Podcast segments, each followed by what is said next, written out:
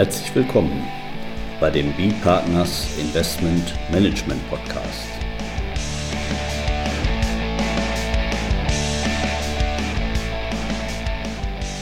Immer wieder Mittwochs, kurzer Wochenrückblick, was in unserer Beratungspraxis besonders interessant war. Unser Thema heute, Anwendungskonkurrenz von Außensteuergesetz und Investmentsteuergesetz. Altes Recht und neue Erkenntnisse der Finanzverwaltung? Fragezeichen. Heute mit Johannes Recker, Steuerberater bei B-Partners. Und Carsten Bödecker, Partner bei B-Partners. Ja, Herr Recker, heute brandaktuelles Thema, was Sie in unserer Tax Compliance, unserer Steuerdeklarationsarbeit ereilt hat. Eine Überraschung von der Finanzverwaltung da zum Außensteuergesetz. Genau, genau. Ähm, ja, wir hatten vor einiger Zeit schon äh, eine Zuwendungssteuerungserklärung nach 18 ASDG äh, für das Wirtschaftsjahr 17, Feststellungsjahr 18 für einen Mandanten von uns ähm, abgegeben und ähm, haben dann, weil das ist ein, der, die Gesellschaft war eine Kapitalinvestitionsgesellschaft, die seit dem 1. Januar 2018 von dem Investmentsteuergesetz äh, umfasst ist, haben wir dem, das Finanzamt darauf hingewiesen, dass das jetzt die letzte Erklärung war und wir ab jetzt ähm, nichts mehr abgeben werden.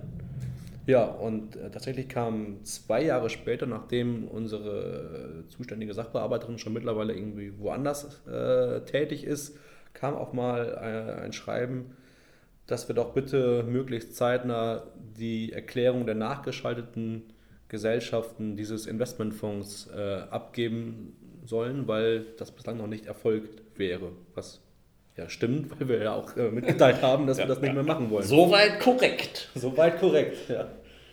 Genau. Ja, und das kam in der Tat ähm, für uns überraschend, weil ähm, ja eigentlich der, die eingehende Auffassung der Literatur war und immer noch ist, dass, dass eigentlich auch die nachgeschalteten Zwischengesellschaften, dass das äh, am Ende der Vorrang des Investmentsteuergesetzes immer noch auch diese Gesellschaften ähm, sperren würde. Genau, und zwar also nicht nur unsere eigene Literatur, sondern ja. auch äh, Kollegen genau, haben ja. das eben, eben genauso gesehen und wir haben das eigentlich auch so jahrelang praktiziert. Ja. ja, wir werden das wohl auch weiter so praktizieren. Ja. Du hast vielleicht mal äh, vorweg, wir glauben die Finanzverwaltung, dass das eben ja. eigentlich keine, keine Erkenntnis ist, sondern dass da eher was verkannt wurde. Hm. Aber, aber das wollen wir diskutieren. Es ist jedenfalls auf alle Fälle sagen wir, ein ganz heißes und, und, und, und neues Thema, weil das jetzt hier äh, zwar bei uns in der Deklarationsarbeit hier äh, hochgekommen ist, aber sagen wir, generell von der äh, OFD Frankfurt wohl so gesehen wird. Und, und äh, ja, Herr Recker, vielleicht, vielleicht, zunächst mal, damit wir das ein bisschen so bildlicher vor Augen haben, äh, dann, zu unserem Sachverhalt. Wie sieht das denn aus? Also es geht ja bei uns jetzt immer um die Anwendungskonkurrenz zwischen dem Investmentsteuergesetz und dem Außensteuergesetz. Da kann ich vielleicht noch mal ein bisschen was erzählen, äh, weil wir haben ja schon mal gesagt, Sie haben ja im Prinzip erst mit der Betriebsaufspaltung sich mit dem Steuerrecht äh, beschäftigt. Ja. Und ich schon vorher. Und deswegen sind wir einfach mit der, mit der geschichtlichen Entwicklung der Anwendungskonkurrenz, Außensteuergesetz, Investmentsteuergesetz, da bin ich dann vielleicht noch ein bisschen besser aufgestellt. Weil das war immer ein Thema. Nicht? Das war auch ganz am Anfang, war da schon mal umgeklärt, auch als wir noch Auslandinvestmentgesetz äh, hatten. Wie sieht das denn da eigentlich aus? Es führt eben einfach, da will ich nur mal rausgreifen, bei der Hinzurechnungsbesteuerung, da kommt es ja dazu, dass bestimmte Erträge, obwohl nicht ausgeschüttet, bei dem in Deutschland unbeschränkt Steuerpflichtigen hinzugerechnet werden. Ich sage extra hinzugerechnet, weil dieses kleine Wörtchen hin, das wird nachher in der weiteren Diskussion nochmal eine Rolle spielen. Und da kommt es also zu einer Hinzurechnung dann nach dem Außensteuergesetz ohne Ausschüttung. Und das Gleiche passiert aber auch bei dem Investmentsteuergesetz. Nicht? Das waren früher waren das die durchweg die ausschüttungsgleichen Erträge, nicht? die in einem Fonds, egal, äh, auch wenn die nicht ausgeschüttet wurden, wurden die auch eben zugerechnet oder erfasst bei dem Anleger in den Investmentfonds. Und seit wir eben das neue Investmentsteuergesetz haben, mit der Unterscheidung in die Kapitel 2 Investmentfonds nicht? und die Kapitel 3 Spezialinvestmentfonds, Da haben wir bei den Spezialinvestmentfonds haben wir immer noch diese ausschüttungsgleichen Erträge, wenn auch ein bisschen anders definiert. Und wir haben aber auch bei den Kapitel 2 Investmentfonds immer noch das alte Problem, weil da haben wir, die, da haben wir keine ausschüttungsgleiche Erträge, da haben wir eine Vorabpauschale. Und da kann es also unter beiden Gesetzen, einmal dem Außensteuergesetz und einmal dem Investmentsteuergesetz, kann es also dazu kommen, dass eben, obwohl nicht ausgeschüttet, trotzdem fiktive steuerliche Erträge erfasst werden auf Ebene des Anlegers. Und dieser sag mal, Zusammenprall, der ist nicht, der, da durfte es eben eine Regelung. Und die haben wir dann auch schon ziemlich lange, also auch bevor wir jetzt das neue Investmentsteuergesetz 2018 haben, haben wir im Prinzip die Vorrangregelung bekommen für die Anwendung des Investmentsteuergesetzes. Erstmal platt formuliert, Einzelheiten später.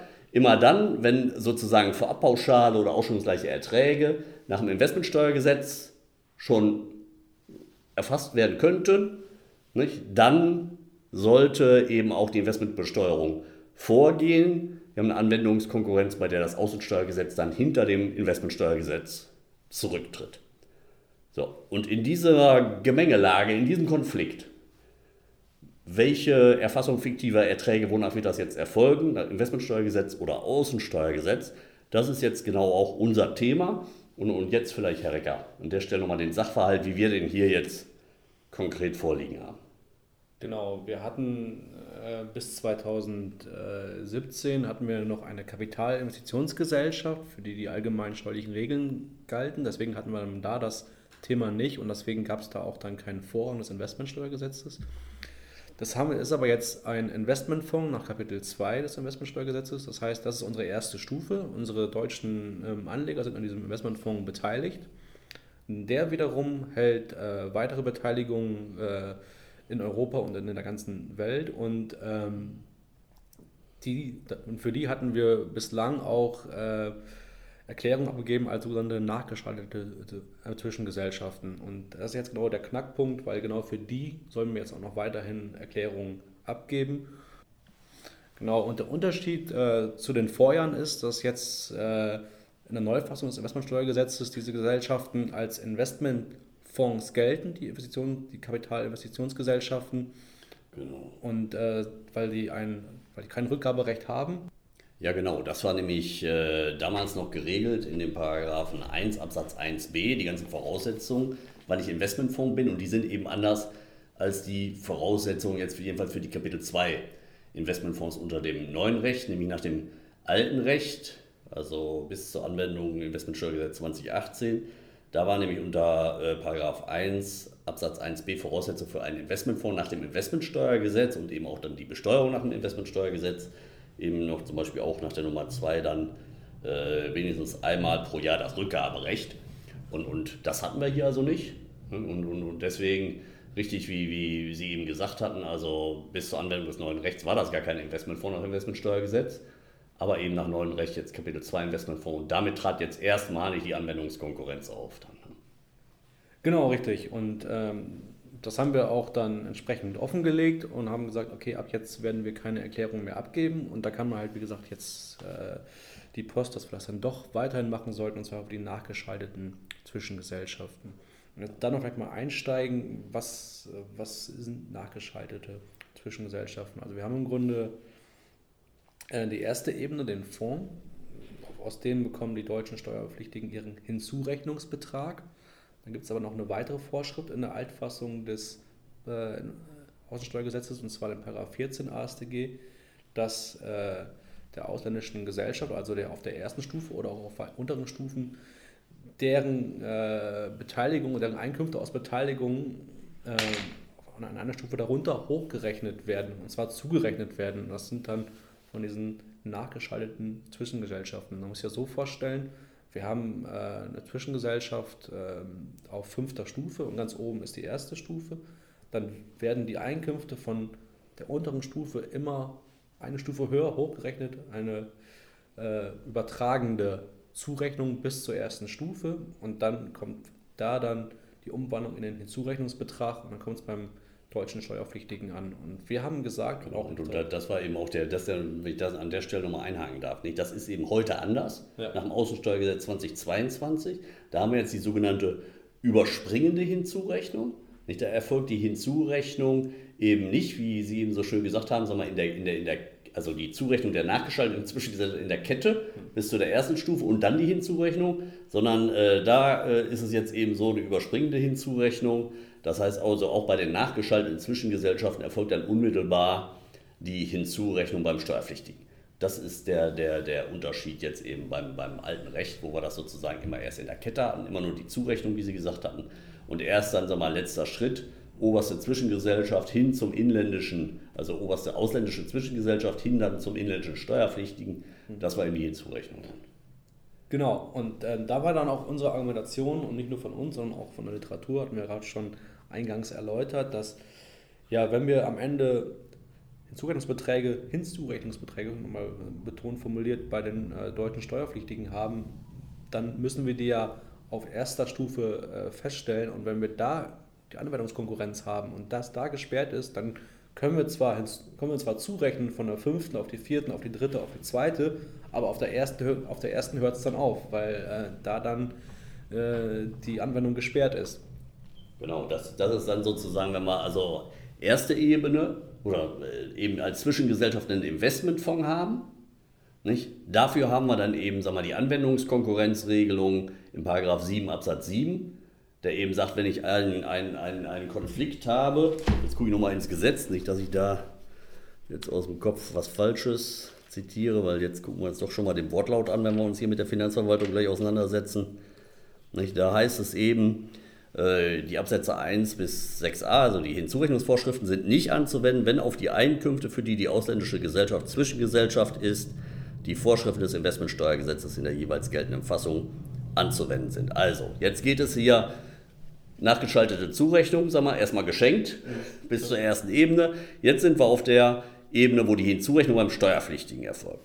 Und da haben wir die Anwendungskonkurrenz geregelt und bei der, für die Erfassung beim unbeschränkt Steuerpflichtigen, nicht, da kommt es eben auf diesen Hinzurechnungsbetrag an. Das findet sich auch so in Paragraph 10 Absatz 1, der eben gerade diese Hinzurechnung regelt beim, beim unbeschränkt Steuerpflichtigen. Geht es also um die Hinzurechnung da haben wir die Anwendungskonkurrenzregelung des Paragraphen 7 Absatz 7 und der sagt nun mal, wenn bei der Hinzurechnung auf der Ebene Investmentsteuergesetz anwendbar ist, dann geht das vor.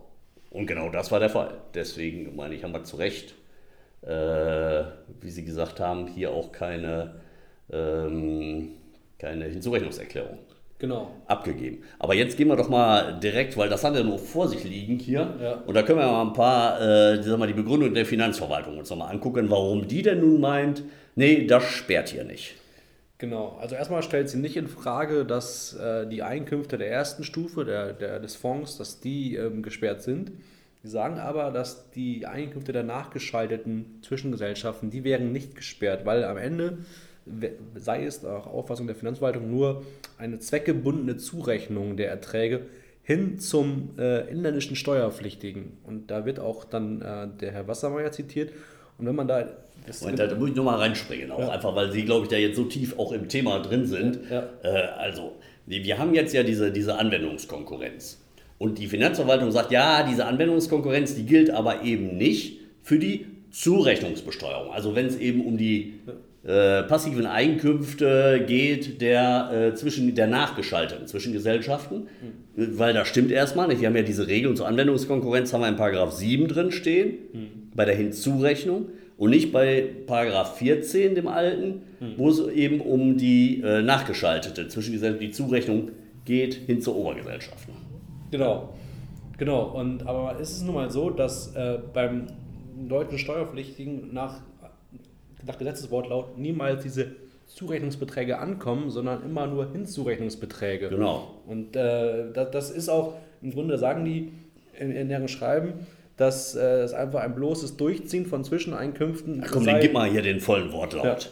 Okay, im, im, sagen wir, im Ergebnis beschränkt sich die Zurechnung in ihrer Funktion auf das, blo auf das bloße Durchziehen von Zwischeneinkünften der Untergesellschaften zum inländischen Steuerpflichtigen. Und der letzte Punkt war wichtig, zum inländischen Steuerpflichtigen. Und dann schreiben die Vergleiche Wassermeier Paragraph 14. Er sagt dann aber, Randnummer 79, ja, genau. sagen sie da. Ja. Und er sagt dann aber, sei ein Durchziehen von Zwischeneinkünften auf die Stufe der Obergesellschaft Zweck. Ja. Genau. Äh, Das ist dann nämlich hier der Casus Belli. Der Herr, der Herr Wassermeier, der sich ja nun unbestritten äh, sehr gut auskennt mit dem, mit dem Außensteuergesetz, der spricht eben nicht vom, vom Durchziehen von Zwischeneinkünften der Untergesellschaft zum inländischen Steuerpflichtigen, sondern Zur Obergesellschaft. Genau. Da muss aber was passieren, und zwar diese Umrechnung in Hinzurechnungsbeträge. Und deswegen finden wir das sehr, sehr kritisch äh, oder lehnen das ab, was die Finanzverwaltung uns da hier äh, zugeworfen hat. Ja, da müssen wir mal halt gucken. Also äh, wir halten die Auffassung nicht für richtig. Jetzt haben wir hier nur so eine Besonderheit, haben Sie mir glaube ich erzählt, da wird hier irgendwie alles bald liquidiert. Nicht? Und oder wir haben gar keinen. Im, im Ja. Endeffekt äh, gibt es, selbst wenn man das unterstellen würde, dass es durchgezogen wird bis zum inländischen Steuerpflichtigen, Hm. äh, das wäre jetzt, springen wir mal zurück, eben unter neuen Recht. Nicht? Da, da, ist das, da, haben wir diese überspringende. Ja, ja. Da wäre das tatsächlich so, aber hier eben kein Durchziehen zum inländischen Steuerpflichtigen, sondern nur zur Obergesellschaft. Und irgendwie kam bei uns, glaube ich, am Ende, brauchen wir ja gleich drauf ja, irgendwie äh, gab es Gründe, war gar kein Hinzurechnungsbetrag draus. Deswegen müssen wir jetzt überlegen, wollen wir dagegen vorgehen oder finden wir vielleicht noch einen anderen geeigneteren Fall, äh, wo sich das eben mehr lohnt, gegen diese Auffassung vorzugehen. Wir halten sie einfach an der Stelle hier jedenfalls nicht für richtig. Ja, und Genau. damit wären wir dann eigentlich auch schon am Ende. Ne? Ja, Ja. Beim letzten Mal sind wir irgendwie Fernsehserien durchgegangen, glaube ich. Oder Bücher, weiß ich auch nicht mehr. Jetzt haben wir was anderes festgestellt. Herr Recker und ich, wir haben nämlich einen Tontest gemacht und also ob wir hier das einigermaßen richtig eingestellt haben. Wir machen das ja, sagen wir äh, sozusagen nicht in, in einem Tonstudio, sondern äh, bei uns hier, hätte ich ja fast gesagt, zu Hause, aber hier bei uns im Büro.